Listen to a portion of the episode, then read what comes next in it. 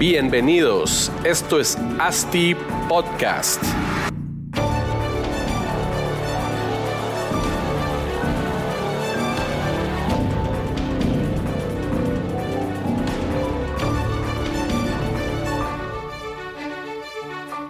Hola, amigas y amigas, estamos aquí en el episodio número 34 de ASTI Podcast. Les recuerdo que nos pueden seguir en Instagram en arroba Asti Podcast. Ahí nos pueden enviar cualquier duda, pregunta, proponer temas, lo que sea. Por ahí les respondemos cada uno de los mensajes. También ahora nos pueden seguir en YouTube. Estamos grabando estos episodios y los estamos subiendo. Ahí nos pueden encontrar como Asti Desarrollos. Pueden darle al botón de suscribir y a la campanita para que les recuerde automáticamente cada vez que subamos uno de estos videos. Pero bueno, eh, el día de hoy hablaremos un poco de la industria de la construcción. Como ya todos ustedes desarrolladores sabrán, eh, la construcción pues es el rubro más alto en la estructura de costos de un desarrollo inmobiliario.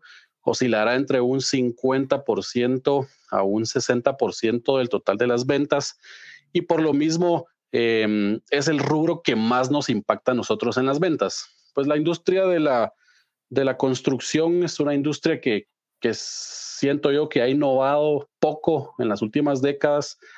Eh, según un estudio de McKinsey que encontré por ahí que analizaba cómo 22 industrias habían adoptado la tecnología para poder ser más eficientes y productivos, la industria de la construcción quedó en el lugar 21 de las 22. La única industria Em, que es menos innovadora que la construcción, es la de la ganadería y cacería. Pues y todo esto al final a nosotros como desarrolladores nos pega directamente en los proyectos, ya que pues la industria, si la industria de la construcción no logra ser más productiva eh, y eficiente, nunca podremos nosotros pues disminuir nuestros precios y poder tener absorciones más altas. Pero bueno, ya con, con, este marco planteado, eh, y sabiendo que es un tema muy importante a platicar, hemos invitado al, experto en el tema. Diego Rivera es el director de CPM Construcciones, tiene más de una década de experiencia en el sector construcción, ha dirigido proyectos del tipo residencial, comercial e industrial y tiene mucho conocimiento en todos los, los distintos eh, sistemas constructivos que se utilizan o con los cuales se construyen normalmente. Su empresa está muy enfocado en la implementación de, una, de nuevas tecnologías para eficientar procesos y buscar soluciones adaptadas a sus clientes. Entonces, le damos la bienvenida a Diego. ¿Cómo estás, Diego? Bien, gracias, Marcos. Muchas gracias por, por, la invitación. Espero que logremos hacer un buen podcast. Seguro que sí. Mira, Diego, em, no sé si me escuchaste bien sobre ese, em, ese estudio de McKinsey acerca de los niveles de innovación en la industria. ¿Qué, qué, qué, pensás de, de, eso? Sí, te comento un poco. Eh, yo creo que si vamos a, enfocarnos en cómo transformar la industria de la construcción, primero tenemos que pensar en cómo mejorar la productividad.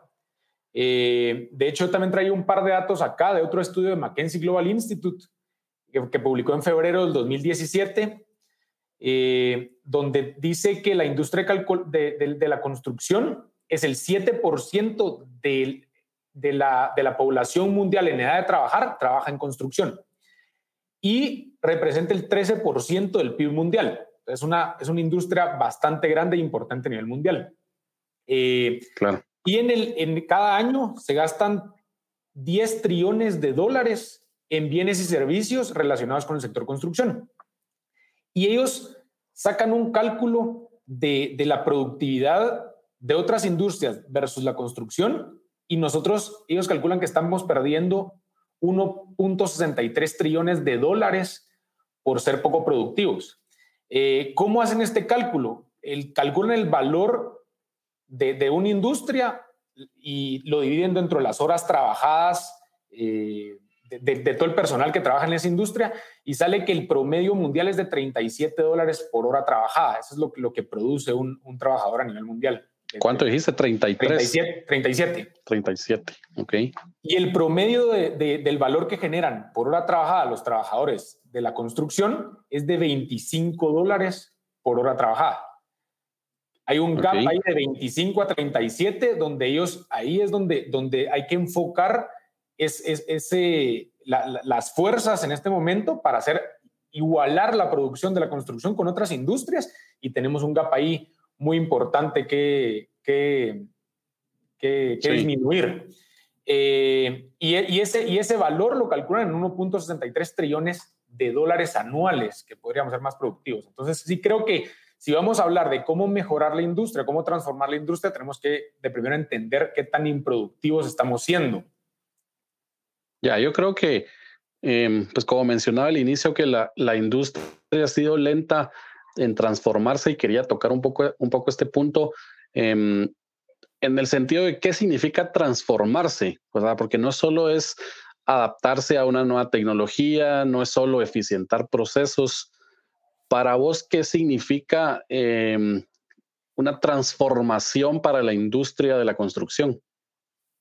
Yo creo que sí tenemos que cambiar la forma en que estamos haciendo las cosas de raíz. Eh, sí nos tenemos que, que, evaluar cómo lo estamos haciendo en este momento. Y, y, otro tema bien importante es que no es que tengamos que inventar muchas cosas.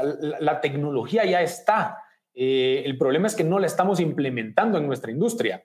Pero vos, vos, vos decís eso porque obviamente aquí estamos en, en Latinoamérica y decís que pues hay un montón de, de em, o sea, formas de, de, mejorar la industria que tal vez ya existen en, o tecnología que ya existe en otros lados, pero aquí en Latinoamérica todavía no lo hemos implementado. ¿O a qué te referías? Eh, creo que son dos. de primero, lo que, me, lo que me refería es que hay industrias que están implementando tecnología que nuestra industria a nivel mundial no la está implementando aún.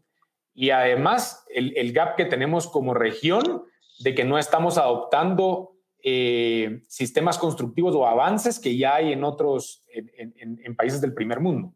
Entonces, sí, son dos cosas eh, diferentes que, hay que aclarar. Ya, sí, pues, em, bueno, cuando también al inicio mencionabas un poco el tema de la productividad, em, pues la productividad es igual a eficiencia y eficiencia es igual a, a, menor costos. Entonces, tal vez podemos decir que la transformación eh, de, la, de, la, industria o de cualquier industria podría ir enfocada a, disminuir los costos aplicando pues diferentes eh, tecnologías o procesos o, o, diferentes situaciones o cosas, ¿verdad? ¿Qué, qué, qué, qué ¿Cuáles podrían ser estas, estas, estas cosas o estas tecnologías que nos, que nos hacen más eficientes y por ende disminuir nuestros costos de construcción?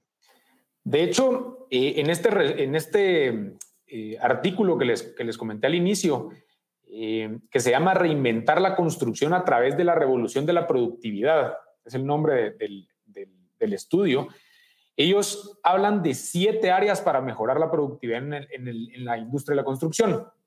Si querés las voy a ir tocando poco a poco, pero la, primera eh, es, una, es un tema externo de las empresas constructoras, un poco más, es un tema más político, pero ellos hablan de, eliminar regulaciones y trámites gubernamentales y municipales innecesarios.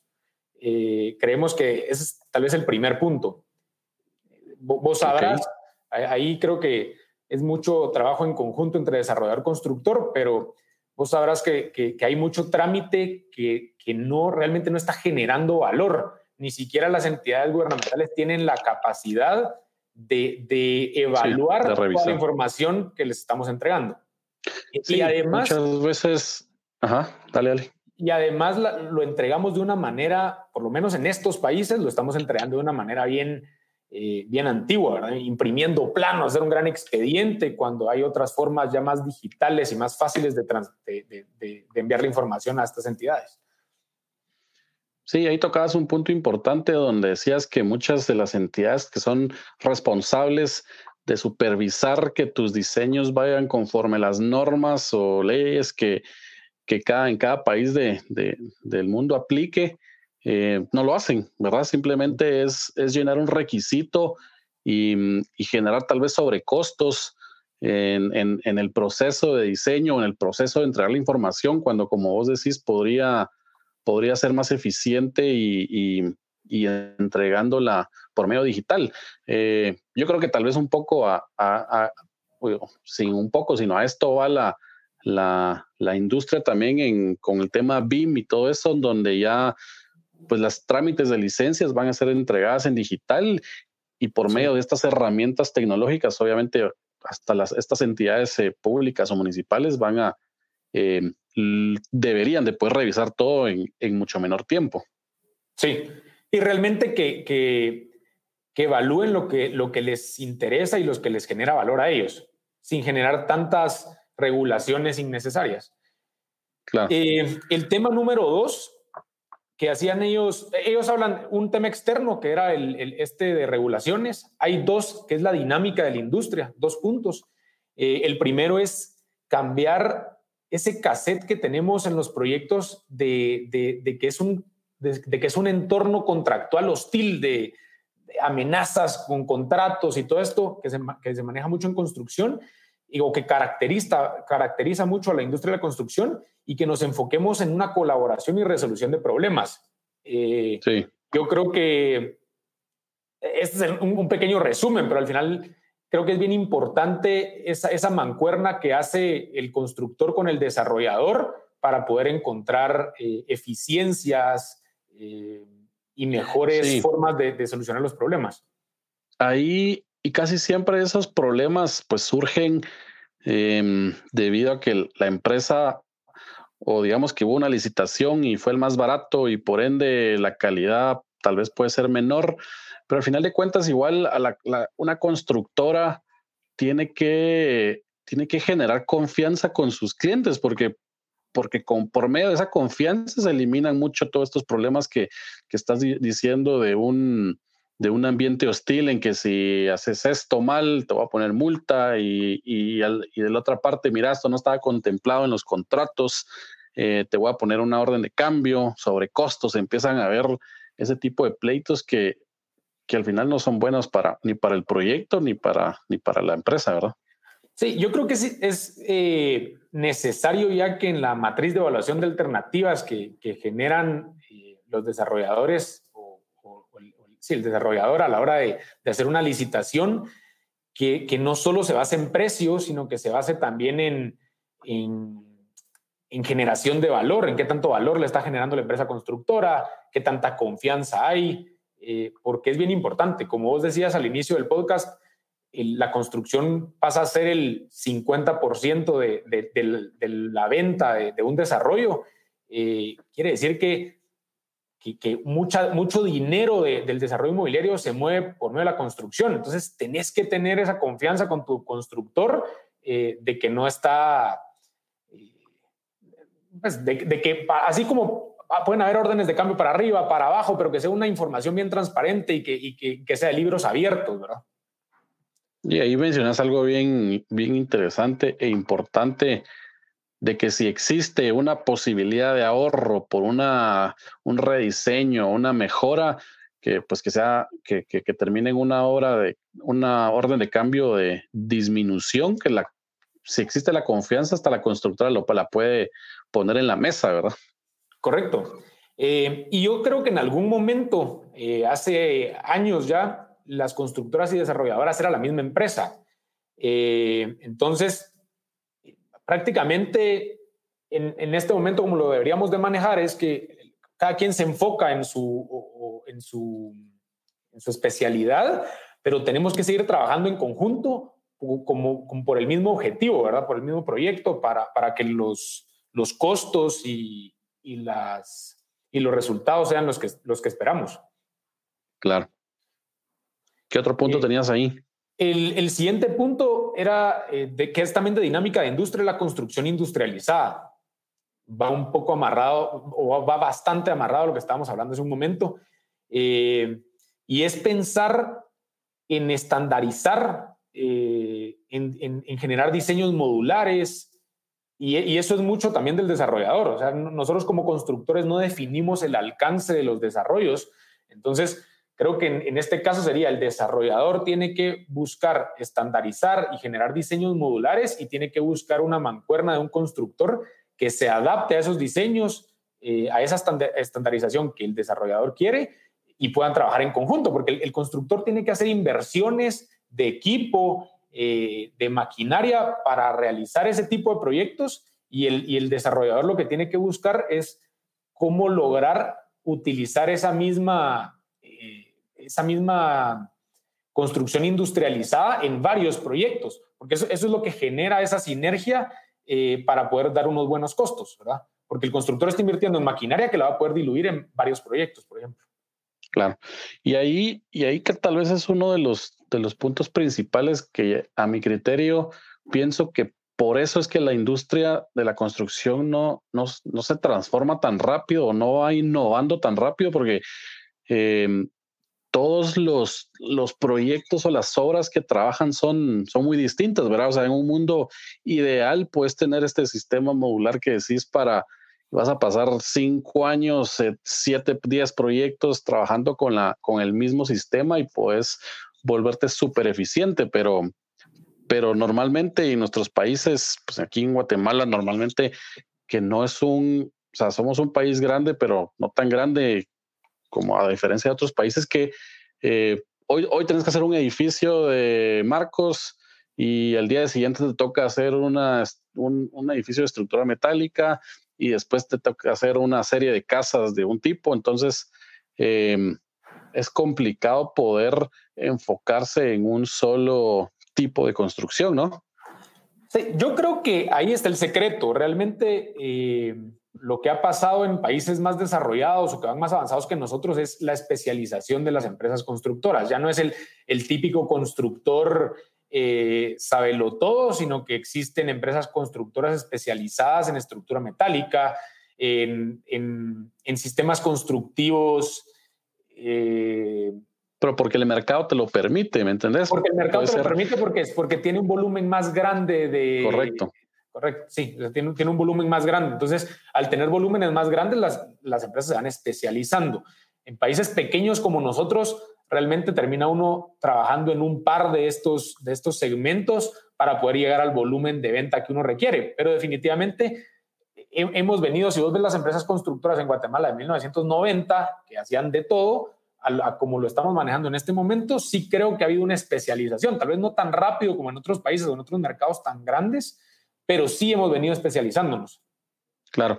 Hoy también, también hacemos la, puedes hacer la, la diferencia en construir en una parte de Guatemala donde, donde el, el, tema sísmico es bien importante y te puedes ir más al norte donde, donde ya no es tan importante y el, el tipo de construcción va a ser otro por, por solamente por ese factor, ¿verdad? O sea, en el mismo país pueden haber varios. Sí. Ese, ese, ese, todavía esa, esa restricción más, digámoslo así. Sí, pero yo creo que eh, cuando, cuando en estos eh, países que van más avanzando, nosotros hablan de una eh, construcción modular, no necesariamente tiene que ser el mismo producto, pero sí que tenga muchas similitudes. por ejemplo, me voy a ir a un, un ejemplo bien simple. Los Legos son modulares, pero vos puedes hacer muchas cosas con Legos. Tu producto final puede ser bien variado, pero, pero es modular. Vos estás utilizando los mismos elementos eh, para crear diferentes, diferentes productos, ¿verdad? Sí, pues. Y por ejemplo, yo creo que en, en, la, la, ¿cómo le llaman esto? La oportunidad bien grande que tenemos en, en, países en vías de desarrollo como el nuestro es, por ejemplo, todo este sistema, toda esta construcción industrializada. Eh, hay que sacarle el, el hay que aprovecharla, por ejemplo, para reducir déficit habitacional, eh, por ejemplo, la falta de escuelas que tenemos, hospitales, cárceles, o sea, hay muchas cosas que, no necesariamente tienen que ser, eh, que, tienen que tener una arquitectura muy única eh, y que necesitamos mucha construcción en, estos segmentos, por ejemplo. Sí, no, seguro. Ahí que sí que puedes hacer un, un bueno, ¿cuánto es, ¿cuánto es el déficit habitacional en, en nuestro país, en Guatemala? con un, con un sistema bonito de, de, de, poderlo replicar. Bueno, seguramente ese no es el problema principal, sino viene, van, van siendo otros, porque si te digo yo a vos, mira, anda a construirme 100 mil casas, te pones contento y seguro que las haces, pero, pero no es tanto ese, ese, ese dilema, ¿verdad? Sí. Ok. Sí. Eh, pero la construcción industrializada creo que tiene unos beneficios muy grandes. Eh, podemos hablar de reducción de tiempos de ejecución. Eh, claro, lleva, tiene reducción de tiempos de ejecución, pero conlleva más tiempo de planificación, que es un tema que, que también hay que ponerlo sobre la mesa. Cuando vemos todos estos edificios que salen de, de, no sé, en un país asiático donde están construyendo un edificio en tres semanas, es porque lo pasaron planificando dos años o tres años, ¿verdad? Entonces, que, es la parte que no se ve. Entonces, y, y construyendo también, cabal, cabal iba a mencionar ese, ese video de que montan un edificio de como 40 niveles en, en tres semanas, pero ya traían hasta los módulos de baños hechos y el módulo del cuarto hecho y solo las dos o tres grúas iban colocando todos los módulos y en tres semanas estaba el, el edificio prácticamente terminado, pero... De, hecho, la construcción industrializada tiene, tiene grados. Eh, por ejemplo, yo considero que nosotros el sistema constructivo que utilizamos acá en Guatemala de, encofrado monolítico eh, o formaleta de aluminio, como le llamamos acá, es un, ya, es un, ya es un paso más adelante eh, de sistema industrializado porque, porque pues, vamos moviendo una formaleta que está hecha específicamente para un proyecto por varios lotes y vamos haciendo la misma, la misma casa. Pero, por ejemplo, si nos vamos a una construcción fuera de sitio, se le llama, eh, podemos ir haciendo piezas eh, prefabricadas, por ejemplo, columnas, vigas en específico y muros y trasladarlos a un proyecto. O podemos ir más adelante donde ya generan eh, piezas en 3D, por ejemplo, una, una modulación como viste el, video este del, hospital que construyeron en, China empezando esta crisis, donde lo que llevaban eran módulos eh, prefabricados en 3D, fundidos en una planta y los llevan a colocar uno encima de otro. Entonces, y también hay el otro tipo que es, es trasladar esas mismas piezas, pero estamos hablando ahorita solo estructura principal, pero también pueden ir estas piezas con textura, pueden ir prepintadas, pueden ir, por ejemplo, eh, en, en, países del, eh, del norte de Europa utilizan mucho la, la, construcción en madera, donde ahí pueden prefabricar muchas piezas y, simplemente las van a montar a los proyectos. Entonces, yo creo que hay diferentes pasos de construcción industrializada, pero definitivamente tiene muchos beneficios. Eh, Mira, sí. Un, un paréntesis. Impreso, impresiones, eh, impresión 3D, es interesante el tema y obviamente algo que llama mucho la atención, cómo va evolucionando esa tecnología. Uno lee ahí artículos de, ah, la primera casa impresa en 3D, no sé qué. ¿Cómo, ¿Cómo va evolucionando la tecnología y cómo aplicaría en nuestros países?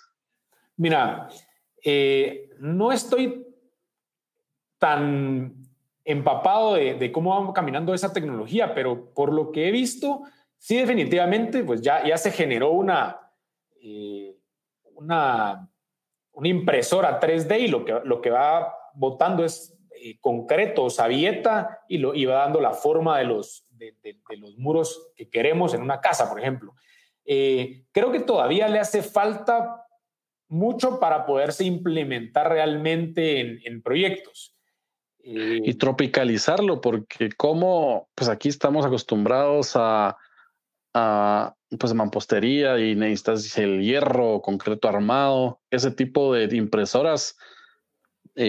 Como decís vos, saca el concreto, pero no, no tiene hierro. ¿Cuáles son las propiedades que tienen que tener ese, ese, ese material? Eh, a, eso hoy, yo creo que todavía está en, fase experimental. No, no le veo una implementación en el corto plazo, eh, menos en países eh, en vías de desarrollo como el nuestro, pero sí creo que va avanzando la tecnología. Hay que seguirla monitoreando y ver de qué manera van a ir resolviendo todos estos, estos problemas, por ejemplo, de, irle, eh, no creo que le van a, lograr imprimir, eh, por ejemplo, el acero, pero cómo van a ir solucionando estos problemas, ya sea con fibras eh, que, pueden ir metidas en la sabieta o en el concreto, otro tipo de tecnología, pero creo que, creo que falta para, para empezar a implementar todavía acá en nuestros países pues sería interesante, ¿verdad? Poder hacer un, prototipo y, a raíz de eso crear normativas, porque obviamente se necesitarían crear normativas para este tipo de construcciones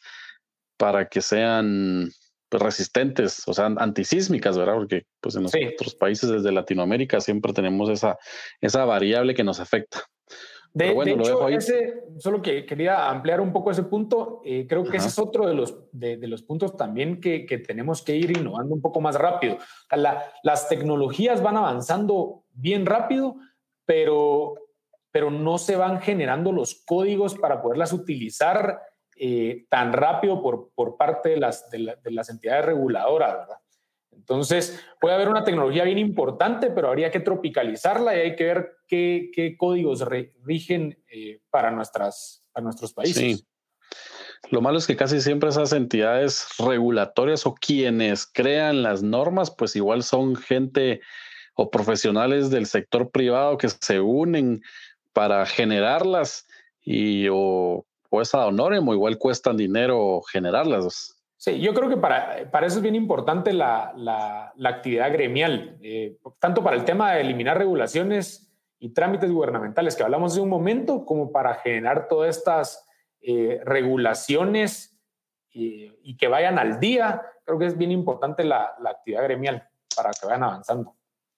Súper.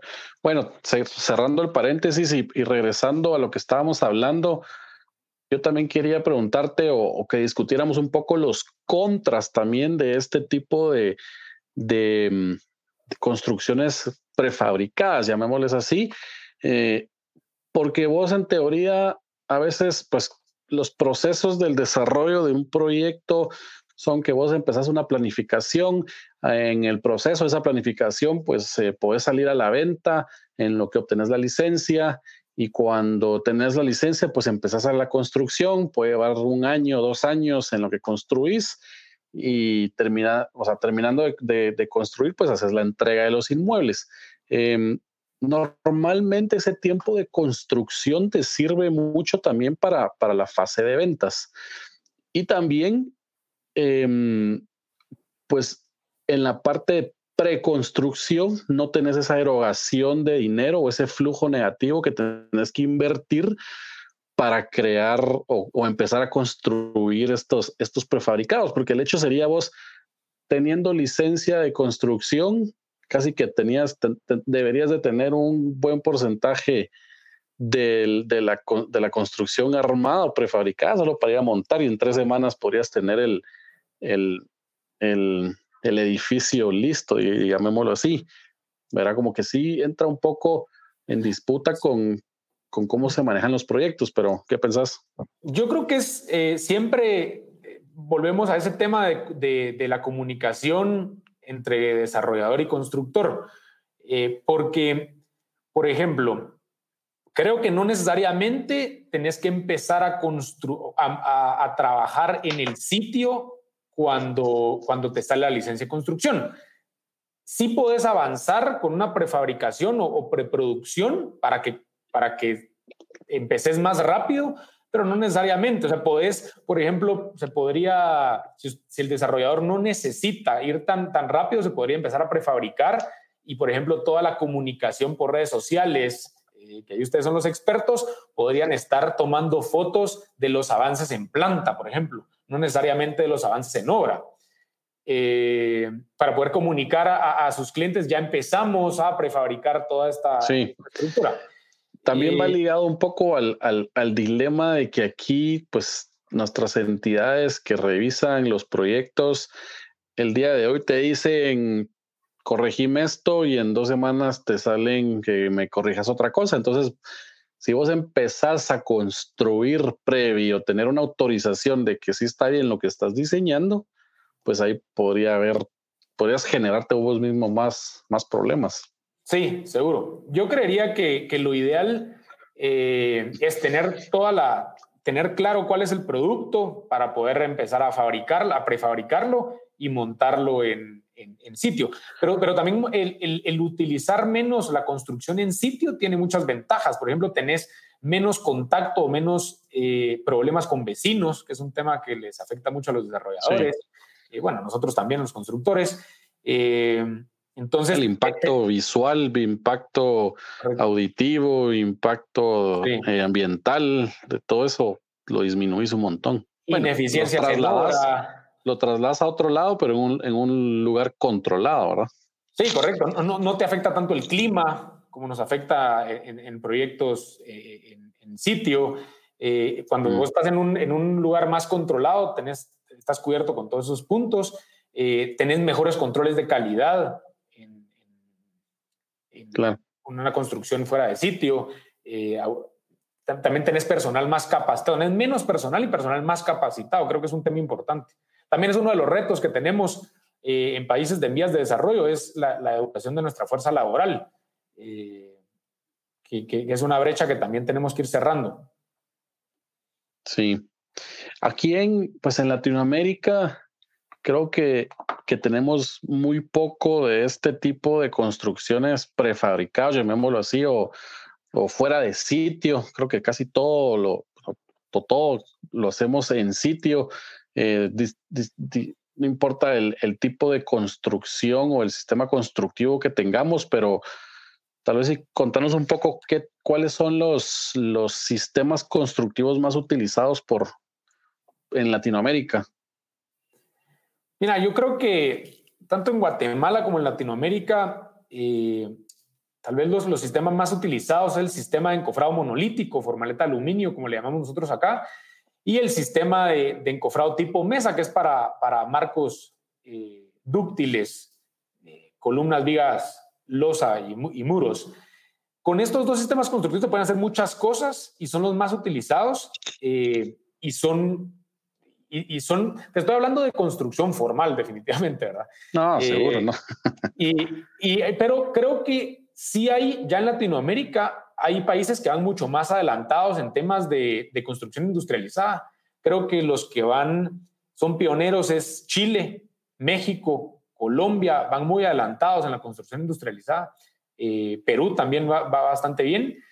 Y creo que estamos dejando de lado una parte de, de, la construcción que va más avanzada, que es las estructuras metálicas. Las estructuras metálicas eh, creo que van más avanzadas en ese, en ese tema de prefabricación. Si vos ves las estructuras metálicas, o sea, hace 15 años, 20 años, todavía llegaban a ser soldaduras en, en, sitio, en obra, con controles de calidad eh, más bajos. En cambio, es una industria que ha logrado eh, trabajar mucho más en sus plantas y ya solo iban a hacer montajes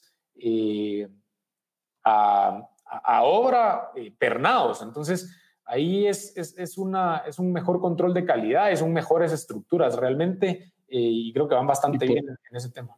¿Y por, por, qué crees que en, pues en nuestro país obviamente el, el concreto se utiliza muchísimo más estructuras de concreto que estructuras metálicas? Si, pues lo que mencionaste que de que son, tienen mejor control de calidad, eh, tienen un montón de beneficios. Uno mira todos esos edificios o rascacielos en, en Estados Unidos. Casi todos son hechos de, metal.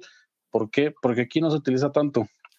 Mira, creo que es un tema de, romper paradigmas. Yo sí creo que yo, tengo la experiencia de haber trabajado en, otros países de Centroamérica eh, y en otros países de Centroamérica, sin irnos a, lugares muy lejanos, es más aceptada la estructura metálica que en Guatemala. hay un, eh, hay un, somos un poco reacios eh, a, la estructura metálica en ciertos segmentos. Por ejemplo, estoy hablando en vivienda, eh, no así en bodegas. Definitivamente las bodegas acá en Guatemala todas son de estructura metálica, pero sí creo que, que somos un poco, estamos en, eh, un poco reacios. Es que bodegas porque necesitas luces grandes. Entonces, por el tipo de, de, esfuerzos que soporta una estructura metálica, es por lo cual logras generar estas luces.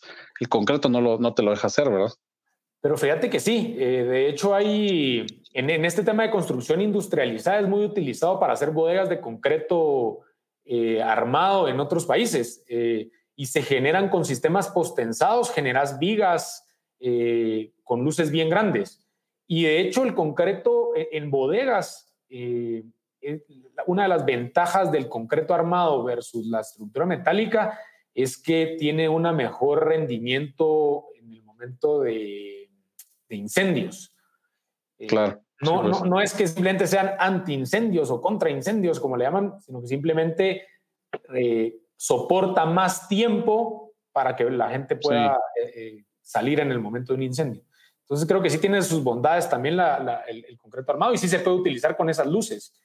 Yo creo que es un tema de paradigmas, de, que los constructores investiguemos y estemos abiertos a nuevas oportunidades de, de construir y que las propongamos.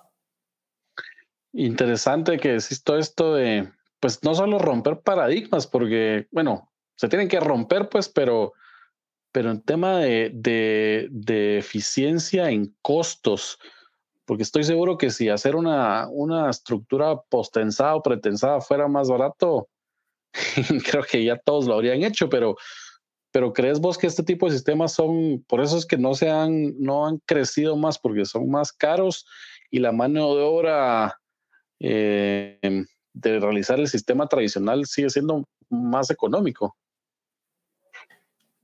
Mira, ese tema de, caro es depende de dónde, porque estoy seguro que en países, por ejemplo, eh, en Chile, que utilizan mucho bodegas de concreto armado y postensadas, eh, no, estoy seguro que es tan, tan común este, este sistema constructivo que, que no es más caro que una estructura metálica. En Chile, decís. En Chile, sí. Y Chile es un país igual de sísmico que, correcto. nosotros. No es, un tema de, no es un tema de sismo, yo creo que es un tema de, de como te digo, de, de implementar la, la, el nuevo sistema constructivo y, y, realmente encontrarle un mercado. Eh, y al generarle volumen, al tener toda la maquinaria, al tener todo el equipo y al, y al, estar generando bastante volumen de trabajo, estoy seguro que puedes llegar a, a, a costos bien competitivos para hacerle frente a otros sistemas constructivos. Eh, es más que aquí nos acostumbramos a hacer las, la, construcción de bodegas de, estructura metálica o estamos acostumbrados desde el momento en hacerlas y, nadie está buscando otro, otro sistema constructivo. Sí, es cabal, nadie está, nadie está innovando. Y em, yo creo que ahí también un, un punto clave para los desarrolladores que nos escuchan de las losas pues no sé si son pretensadas o postensadas, imagino que las dos, que, se, que logras, logras tener peraltes mucho menores que un sistema tradicional de marcos a momento. Entonces, podrías generar, eh, o sea, te podrías ahorrar hasta, no sé, tendríamos que 30 centímetros por nivel, por lo cual si tienes una restricción de alturas por, por, por el, pues las normativas que te, que te da tu municipalidad, podrías generar más niveles en la misma altura que en un sistema tradicional y tal vez ahí el, el costo, si fuera un poco más caro, este tipo de estructura se compensaría con la cantidad de, pues, de área rentable que se logra, que se logra sacar, ¿verdad? Sí, creo que ahí lo dijiste bastante bien. Es, es de analizar el, el, proyecto y, y, puede ser que salga más caro eh, por metro cuadrado, pero te está generando más metros cuadrados también para venta. Entonces te hace el proyecto más rentable. Sí. Y mira también algo antes de que si tenías ahí otros puntos, también otro paréntesis, eh, ¿qué has visto vos de, o qué has escuchado, qué, has, te has informado de nuevos, nuevos materiales? Por ahí mencionabas antes un concreto con fibra que pudiera eliminar la utilización de, pues, del acero de refuerzo. Em, habrán o existirán otro tipo de materiales más resistentes, más durables, de mejor calidad que se pudiera, que pudieran reemplazar el tipo de construcción que tenemos actualmente.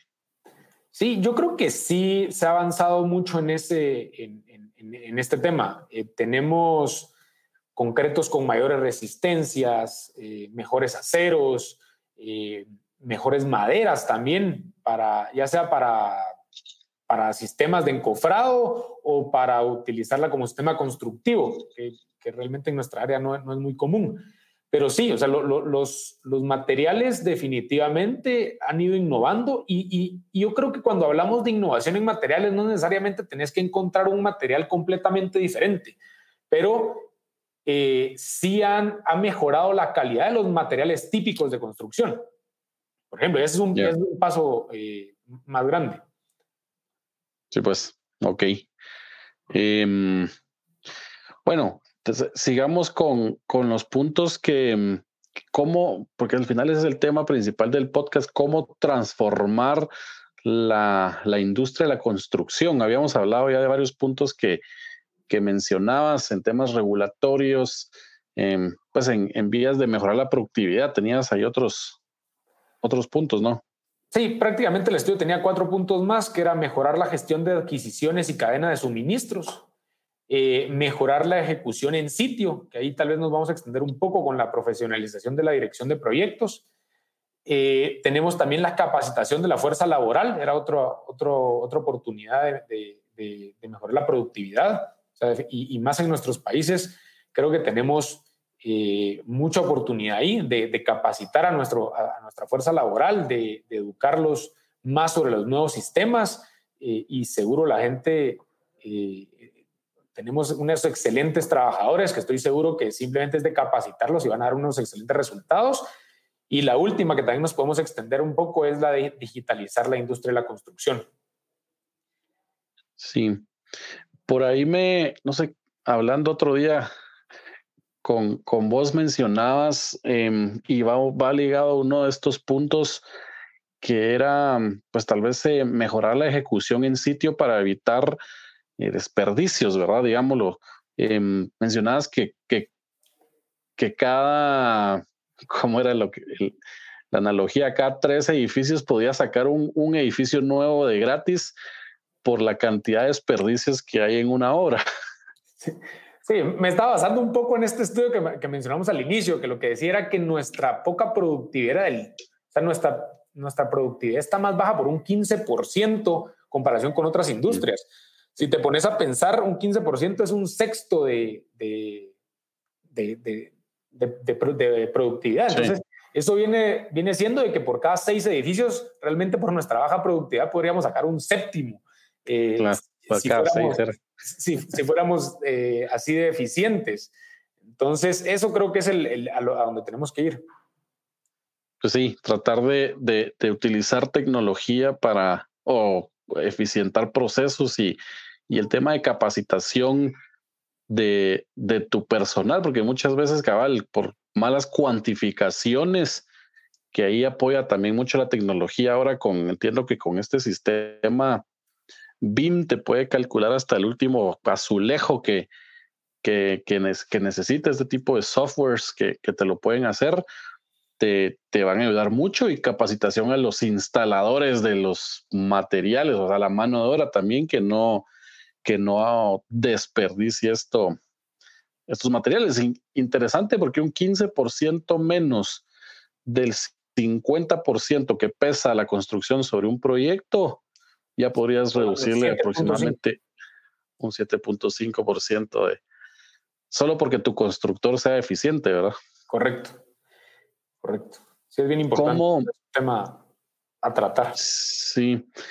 Ahora discutamos un poco el tema de digitalización de la industria, porque ¿a qué te referís con, con ese punto? Mira, aquí hay, hay muchas nuevas tecnologías. Eh, por ejemplo, no sé, vamos a hablar de, tal vez unos, unos, cuatro puntos. Uno es el, tema de, estos nuevos, por ejemplo, de drones para sacar fotografías de alta definición o para sacar eh, topografías más exactas, escáneres láseres para de, edificaciones ya existentes que te sirven para, hacer modificaciones, eh, los sistemas de información geográfica. Entonces, sí hay bastante, bastante tecnología que, que ya se está utilizando y es de, de, sacarle provecho. Vos hablabas de BIM. O sea, BIM es otro, es un mundo, podríamos, yo creo que ya, ya, bueno, ya tuviste un podcast de, de BIM, eh, pero, es, pero ese tema es, es bien amplio. Yo tal vez me quisiera enfocar, si vamos a hablar un poco de BIM, me quisiera enfocar en que nosotros como constructora lo que hemos tratado es, o, o lo, que, lo que estamos tratando de implementar en este momento es eh, por ejemplo, un tema bien importante es BIM es que todos los diseños, en primer lugar hay que definir tu metodología, o sea, qué, qué, qué esperas vos de BIM y, qué, y qué le vas, porque BIM es un, muchos softwares, mucha información, entonces, ¿cómo vas a utilizar esa información? Tal vez el tema más importante. Para tema de diseños y cómo con, con esos, con ese análisis de, de, de los diseños puedes ver análisis de interferencias y puedes ver errores de, los diseños mucho más fácil que en 2D como lo hacíamos antes. Sí. Pero nosotros creo que nos estamos enfocando es cómo trasladar toda esa información a obra, eh, que es un, reto bien importante porque, porque estamos hablando, el, constructor tiene que trasladar toda esa información de especialistas, diseñadores eh, y lograr aterrizarla para todos los trabajadores de obra y, para, y, partirla en qué va a hacer cada uno y, cómo sacarle provecho. Entonces, creo que en eso nos estamos enfocando, cómo trasladar toda esa información y ahí puedes utilizar, eh, en primer lugar, puedes utilizar softwares en línea eh, donde, está la información actualizada, por ejemplo, un BIM 360, eh, y, puedes acceder desde obra por medio de tablets a, este modelo. ahí tenemos tenemos retos, por ejemplo, como, como hablaba un momento, de, de, de la calidad, no, no es calidad, es eh, de la educación de nuestra, de nuestra gente, de nuestro personal operativo, pero realmente hemos logrado conseguir, por ejemplo, excelentes maestros de obra que han estado muy abiertos a aprender estas nuevas técnicas y, por ejemplo, hemos logrado que manejen tablets, que, que, accedan a planos actualizados en obra, que es bien importante para, para evitar todo ese traslado de, de imprimir planos y, hacer dibujos en obra. Entonces, todo eso es otra vez productividad, es eficiencia, es, es evitar errores en obra. Eh, y creo que es uno de los eh, retos de BIM. Evitar también dejar dejar la toma de decisión de, algún problema en obra a la gente que no está capacitada. Porque ya todo, ¿en qué, ¿en qué momento o cuánto tiempo crees que va a pasar para que nos miremos, para que todos los maestros de obra, todos los, los ingenieros residentes o todos los personal tengan sus lentes para puestos en, una hora y poder estar viendo en, en, en realidad virtual toda la, pues de las instalaciones, lo, lo, que no puedes ver eh, o lo que te, te, dificulta ver, lo puedas estar viendo contra la realidad y ver, saber que, que se está construyendo de, de, manera óptima. Yo no lo miro lejos. Yo creo que la tecnología ya existe. Eh, lo que tenés que generar es tu metodología específica, tu metodología BIM, la, la de tu empresa. Eh, creo que la, la, la, perdón, la tecnología ya existe y es de saber eh, y es de invertir en ella si le vas a sacar provecho. Eh, pero, pero realmente eso lo veo cerca. De hecho, ya, ya, hay mucha, ya hay muchas empresas constructoras que están implementando eh, y están capacitando a sus ingenieros residentes, sus maestros de obras, para recibir toda esa información, analizarla, para que ahí pongan algún problema que tuvieron, para que un diseñador lo pueda ver desde, desde su... En tiempo real tiempo real y pueda dar una solución. estar en obra. Correcto. El, el, diseñador puede dar soluciones eh, si se le enmarcan en, en, un modelo, en, obra, y, y, él, y, él, puede dar eh, su, su, solución desde, desde, su escritorio. Entonces, creo que eso va a avanzar muy rápido. Eh, eso sí lo veo muy, muy rápido. Y el, el tema de los, de los, de los, de los lentes, o no sé cómo le llamaste, creo que, que, ya está. O sea, de hecho hay lugares en, hay lugares donde ya se está implementando. Lo que pasa es que tenés que lograr ubicar el modelo BIM en, el lugar, pero vos vas a poder ver eh, si una tubería está pasando a dos metros de donde, de donde está en tu modelo, está pasando a dos metros en la vida real. Eh, entonces creo que no está muy lejos eso para, para, para utilizarse. Yo creo que bien que clave lo que mencionaste también en decir que, que muchas de, las de la tecnología ya existe y ya se puede usar, pero lo complicado es poder implementarlo e implementarlo de tal forma que sí logres ser más eficiente, ¿verdad? Porque cada vez que, que uno implementa alguna nueva herramienta, alguna nueva tecnología, pues obviamente va a haber una curva de aprendizaje y de implementación, la cual lo ideal es poderla cortar lo más rápido posible para que rápido pueda dar resultados, ¿no crees? Sí, eh, y, para eso tenés que tener a la, pues a la gente correcta eh, enseñándolo a usar, ¿verdad? Y, yo, yo, me he topado, no que no tenemos la... Eh, aquí tenemos en la industria gente muy buena. Realmente es solo que quieran aceptar los cambios. Creo que si quieren aceptar los cambios, realmente nos hemos logrado montar a, a cosas bien interesantes.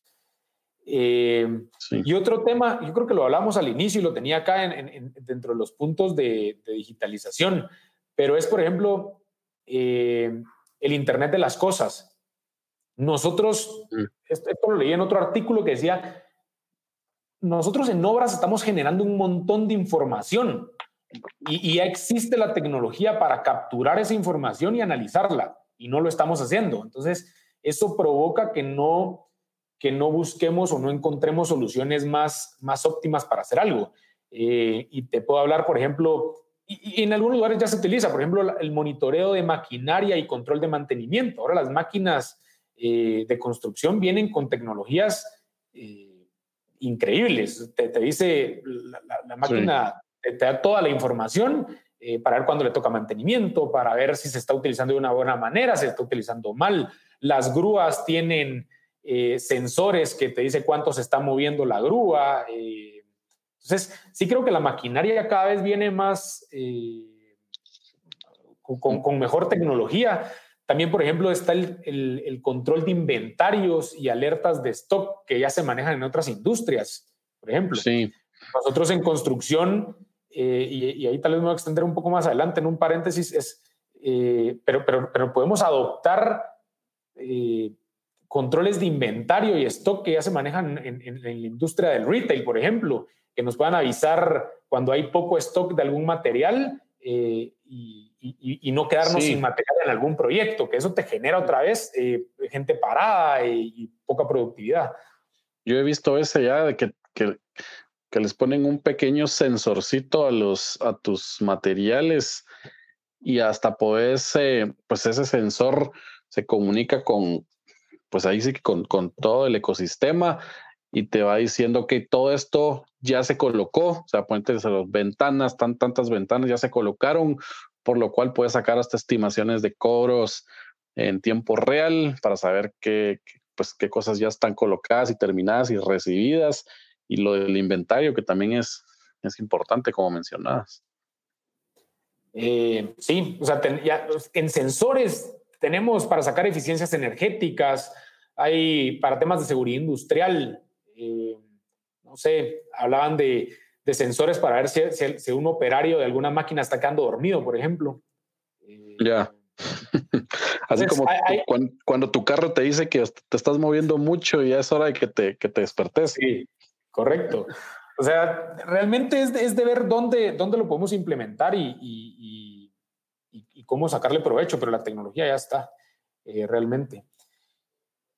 Otro tema eh, ah, donde les dije que me iba a extender un poco es en el tema de, de, nosotros, por ejemplo, hemos, hemos logrado manejar un, eh, un ERP y, y, yo creo que la implementación del ERP nos vino a generar nos vino a ser mucho más productivos. O sea, en, el, nosotros en, este ERP manejamos los presupuestos de los proyectos, manejamos las compras, eh, recibimos y aprobamos facturas, no sé, manejamos el control de inventarios, control de subcontratos, control de mano de obra y prestaciones, contabilidad, y todo esto te va generando estados de resultados por proyecto y al final de cuentas te genera mejores resultados como empresa. Creo que es bien importante eh, este tema. Al final de cuentas es una digitalización a través de la industria, no tener, ya no se maneja tanto papel de, de aquellas boletas de recepción de materiales en, en, en, obra o en los proyectos, sino que todos, o sea, simplemente el bodeguero tiene un equipo de cómputo donde todo, hace toda esa recepción de materiales de una forma digital y le avisa directamente a oficina que ya el material llegó. Entonces, creo que poco a poco la industria sí se ha, ido digitalizando, pero, pero hay muchas oportunidades también. Sí, esa, y esa del RP creo que abarca varios, porque era, obviamente estás digitalizando, porque ya es por medio de un software. Eh, la operación de tu empresa también se, se, empieza a, basar en, este, en un sistema como estos, donde pues también los tenés que capacitar a todos para usarlo. Em, y pues ya no, ya no necesitas todos esos controles eh, arcaicos que, que se utilizan o se utilizaban. Bueno, se utilizan porque estoy seguro que una buena cantidad de empresas constructoras todavía, todavía lo manejan así arcaicamente, ¿verdad? Sí, seguro, seguro.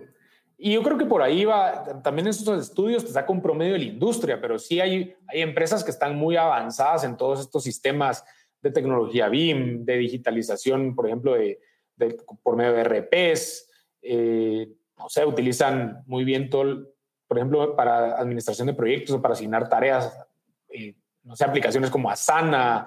Entonces, sí, creo que eh, cuando somos, nos castigamos mucho al, decir y dar los promedios de la industria, pero sí hay empresas que, estamos tratando de esforzarnos también por, por mejorar nuestra productividad. Claro. Yo creo que, como decís, también es un, una variable muy importante a, a evaluar, pues a que los desarrolladores evalúen cómo, cómo las constructoras manejan o operan sus, sus proyectos, teniendo en cuenta que, que los que la operen de mejor manera, pues van a salir menos imprevistos en, en los proyectos, ¿no crees? Sí, y, y, realmente a un constructor, perdón, a un desarrollador sí le debería de interesar que el constructor tenga todos estos controles porque lo hacen más eficiente y lo hacen y, le generan mejores resultados. Entonces, va a ser más difícil que, en algún momento tenga problemas de cash flow, que tenga problemas de, ejecución porque se lleva un buen control de obra. Sí. Y tal vez el último punto que mencionabas, esto del, del, de construcción no en sitio, sino offsite construction. Eh, obviamente ahí involucra, eh, poderlo hacer en otro lado, involucra un montón de infraestructura más, ¿verdad? Em, si al final de cuentas todo eso genera una, una mejor eficiencia y por ende eh, un menor precio en las, en las, pues un mejor precio de venta de, la de las construcciones. Sí, realmente eso, es lo que definitivamente se busca. Eh, de, hay, costos, por ejemplo, como vos lo mencionabas, el costo de, hacer una fábrica y de, invertir en, toda la prefabricación o un lugar para poder hacer todo esto fuera de sitio, tiene un costo que no lo tenés cuando construís en sitio, eh, pero tenés ahorros definitivamente en, el tema de, por ejemplo, en preliminares y en, y en, la, y en las construcciones provisionales que haces en obra, tenés ahorros en, en, en, mano de obra, tenés menos tiempo, entonces eso genera menos indirectos. Eh, tenés, por ejemplo, más costos de logística, porque definitivamente tenés que trasladar todo esto que ya prefabricaste, lo tenés que trasladar a obra y lo tenés que montar, entonces tenés que hacer uso de grúas y hacer uso de maquinaria un poco más pesada. Eh, que si lo haces en obra. Entonces, sí tiene, es un más menos, pero según estudios sí se está generando un 10, 5% eh, más, son más eficientes. Ya. La construcción industrializada. Habría que ver si, si, tu mercado te da para poder hacer algo así en, un em, eh, producto específico de construcción. Sí, definitivamente el constructor para poder meterse a, una inversión de ese tipo eh, tiene que estar seguro que hay un mercado que, le va, que le va a dar trabajo y va a poner a trabajar toda su planta eh, y, le va a tener ese retorno para poder pagar la inversión que hizo, ¿verdad? Claro. Mira, y, tal vez un, un último punto que, que podemos platicar y es importante también es en la profesionalización o la dirección de proyectos. Eh, al final de cuentas, todo, esta, todo, todo, el equipo que conlleva realizar una construcción tienen que ir eh, regidos por una metodología y la del, la del PMI creo que es una, una, una de, las, de las más conocidas. Ustedes eh, en su empresa, ¿qué, mm, qué tipo de dirección de proyectos o qué, qué metodología utilizan o cuál recomiendan también para todos los, los que aún no se suman a ese barco? ¿Qué es lo que tienen que hacer? ¿Qué les recomendás? Mira, yo creo que es bien importante tener claro un punto acá. Eh, nosotros basamos nuestra, metodología en el, en, la, en el PMI, eh, que es un, instituto de, de, Project Management que lo que hace es sacar, saca un libro que se llama PMBOK, eh, que el objetivo es, o sea, el, nombre es eh, Project Management Body of Knowledge. Y ahí lo que hacen es consolidar todas las buenas prácticas sobre administración o dirección de proyectos. Entonces, yo creo que hay que aclarar un punto. El PMI no te da una metodología, porque la metodología la tenés que definir dependiendo del tamaño de empresa que seas y el tamaño de proyectos que lleves. Entonces, el, el PMI lo que hace es que te da todo el conocimiento, el cuerpo del conocimiento con las mejores prácticas según estudios, según, eh, según todo el, historial que tienen ellos. Entonces te genera todas estas buenas prácticas y vos lo que tenés que hacer como empresa es tomar las buenas prácticas que se acoplan a tu, a tu forma de trabajar o a, tu tipo de, a los tipos de proyectos que, que estás haciendo o, a los, eh, o al tamaño de empresa que seas y generas tu propia metodología basada en las buenas prácticas del PMI. Eh, nosotros eso es lo que tenemos prácticamente. Eh, nuestra metodología está basada en, la, en, PMI y creo que nos ha hecho pues, definitivamente lo, que hace el, o la metodología o las buenas prácticas. El, PMI lo que saca es 49 procesos que se dividieron en cinco grupos de procesos y 10 áreas del conocimiento. Entonces, los cinco grupos de procesos son inicio, planificación, ejecución, control y cierre, que es las fases del proyecto, le podríamos llamar. Y las 10 áreas del conocimiento es cómo agrupar todos estos procesos en, temas bien importantes para, el éxito de un proyecto, que es la integración, el alcance, tiempo, costo, calidad, recursos, comunicación, riesgo, adquisiciones y los interesados. Entonces, ¿qué, ¿qué tenés que hacer con cada una de estas áreas del conocimiento? Es que las tenés que planificar las tenés que ejecutar según lo que planificaste y las, las, tenés que ejecutar, tenés que controlar que las ejecutaste según lo planificado y seguir ejecutando si estás, le estás haciendo las cosas bien y si estás haciendo las cosas más es regresar a una planificación. Es un tema bien iterativo. Eh, y, bien de medirlo, ¿ah? tratar de medir todo lo que, lo que estás haciendo para, para poder saber si lo estás haciendo bien o no. Sí, ese es el tema de control. O sea, realmente el control, lo que estás haciendo es controlar que estés ejecutando según lo que planificaste. Eh, y prácticamente en eso lo podría resumir en, cinco minutos de qué se trata todo, toda esta, todo este, toda esta nueva eh, profesión de dirección de proyectos, pero creo que es indispensable para nuestra industria. Prácticamente nosotros lo que, lo que hacemos es, eh, es construir proyectos y entonces tenemos que tener una base de, eh, de una metodología de administración o dirección de proyectos en nuestra empresa. Claro. Es clave. Sería interesante poder armar un pequeño manual de todo lo que hablaste hoy para, para decir, seguí estos pasos y transformas tu, tu constructora y la subís de nivel, ¿no? Sí, prácticamente es, eh, es bien interesante. O sea, a quien le interese, creo que pues definitivamente el PMI tiene unas eh, certificaciones que, pues, sacas un sacas curso, tenés que, tenés que estar actualizado, eh, te hacen un examen y, en ese examen te dan tu certificación y, la, y, tenés que mantenerte actualizado para poder renovar las, las certificaciones. Pero sí, eh, realmente si alguien se mete, le interesa, lee todo este tema del PMBOK, el Project Management Institute, y es bien fácil aterrizarlo en una constructora, pero definitivamente se podría hacer ahí algo como unas reglas fáciles para hacer tu metodología con base en, el PMI, ¿verdad? Cabal. Buenísimo. Pues no sé si quieres agregar algo más. Eh, no, yo creo que hemos tocado bastantes puntos. Eh, yo lo único que creo tal vez recalcar, porque ya lo mencionamos, es que eh, para mejorar la productividad, las tecnologías ya existen y tenemos que ver de qué manera nos hacen más eficientes.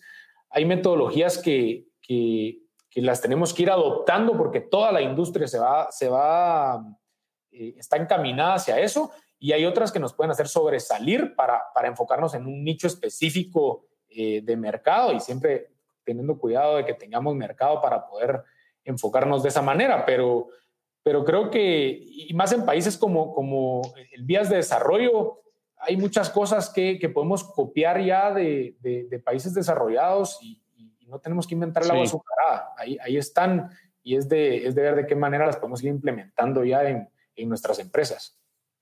Y, seguro que, que en, en, nuestros países em, adoptar estas, estas buenas prácticas te hacen sobresalir pues rápidamente con, con tus clientes, ¿no? Sí, y, y, nos dan mejores resultados también económicos, nos dan más eficientes. Entonces, al Seguro. Es, es, una inversión. Bueno, buenísimo, Diego. No sé si querés dejar tu, tu contacto correo por si alguien te quisiera contactar. Eh, sí, mi, mi, correo es derribera.cpm.construction. No le vayan a poner .com, que es un tema que, que, siempre... es parte, el correo es parte de la digitalización o de la transformación digital de la construcción. Correcto, es arroba cpm.construction nada más. Y ahí estamos a las órdenes para quien quiera platicar y, poder eh, intercambiar ideas. Eh, muchas gracias a vos también por, invitarme al podcast. Espero que, ya sabes. que, podamos tener más, más adelante con otros temas más específicos. Pero muchas gracias. Sí, seguro, la construcción tiene, tiene muchísimo de qué hablar. Pero buenísimo, nombre, gracias a vos y les agradezco a todos nuestros, eh, nuestra audiencia. Les recuerdo otra vez que nos sigan en, en Instagram, que nos vean en YouTube, em, nos escuchen en Spotify, Apple Podcast, Teacher, eh, Google Podcast. Estamos en todas las plataformas. Em, ahí estamos entonces y nos vemos en un siguiente podcast. Hasta luego. Nos vemos.